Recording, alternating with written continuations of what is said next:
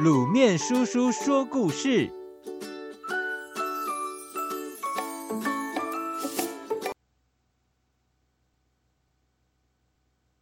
小猫熊出诊。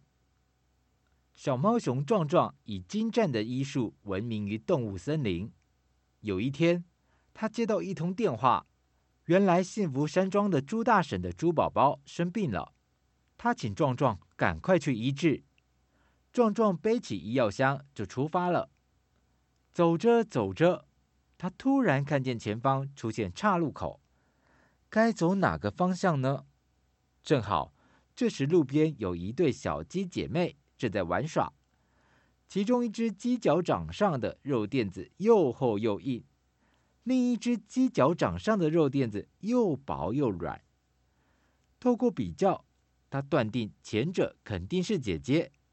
于是他向姐姐走去，小鸡姐姐告诉他向左转就对了。小熊猫高高兴兴的向左走，走了一段时间，他便远远望见幸福山庄的牌子。可是有两头牛挡在路中间玩耍。壮壮说：“牛兄弟，麻烦你们让一下，我急着去为猪大婶家的孩子看病。”一头牛抬起头，高傲地说：“要过去可以，不过你得猜出我们两个谁是大哥。”壮壮温和地说：“这好办，张开你们的嘴，让我看看。”两头牛便张开嘴巴。壮壮仔细一看，看着离自己比较远的一头牛说：“你是哥哥。”弟弟不服气地说：“你怎么知道？”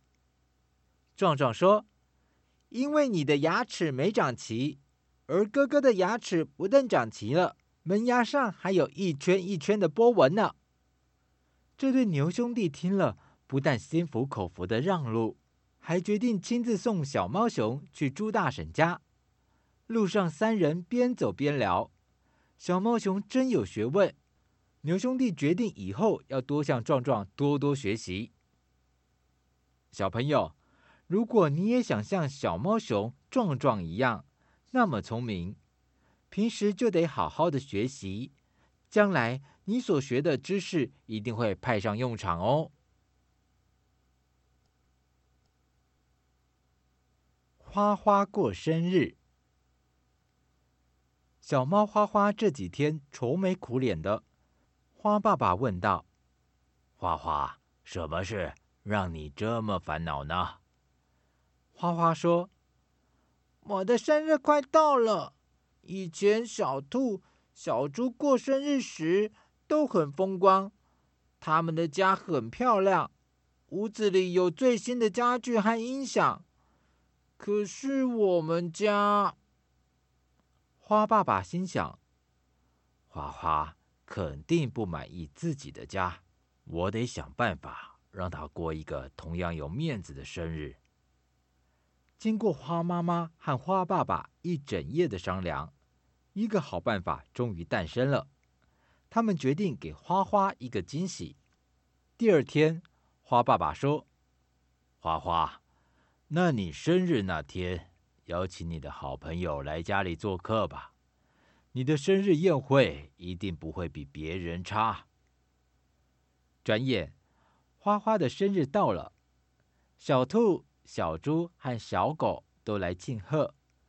他们一进到花花的家，立刻为眼前所看到的情形惊讶不已。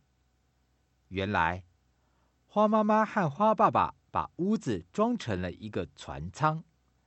其中一面墙上还画上了蓝天和海鸥，装饰成船舱的墙上挂着地图、望远镜和渔网。正当大家啧啧赞叹时，花花爸爸戴着海军帽出来迎客，并分给每个人一顶海军帽。大家戴着海军帽，学着船员的样子，有的起锚，有的打信号，玩得开心极了。不知不觉，中午吃饭的时间到了。花花妈妈端来丰盛的午餐。为了庆祝小花猫的生日，妈妈做了花花最爱吃的小鱼，大家边吃边讨论，都说小猫花花的家里还真别致，以后他们还要经常来玩。小朋友，每个人的家庭环境与经济条件不同，所以不是每一个人的家里都可以装潢的富丽堂皇。可是用自己的头脑和双手，同样可以打造出一个漂亮、温馨、有创意的家哦。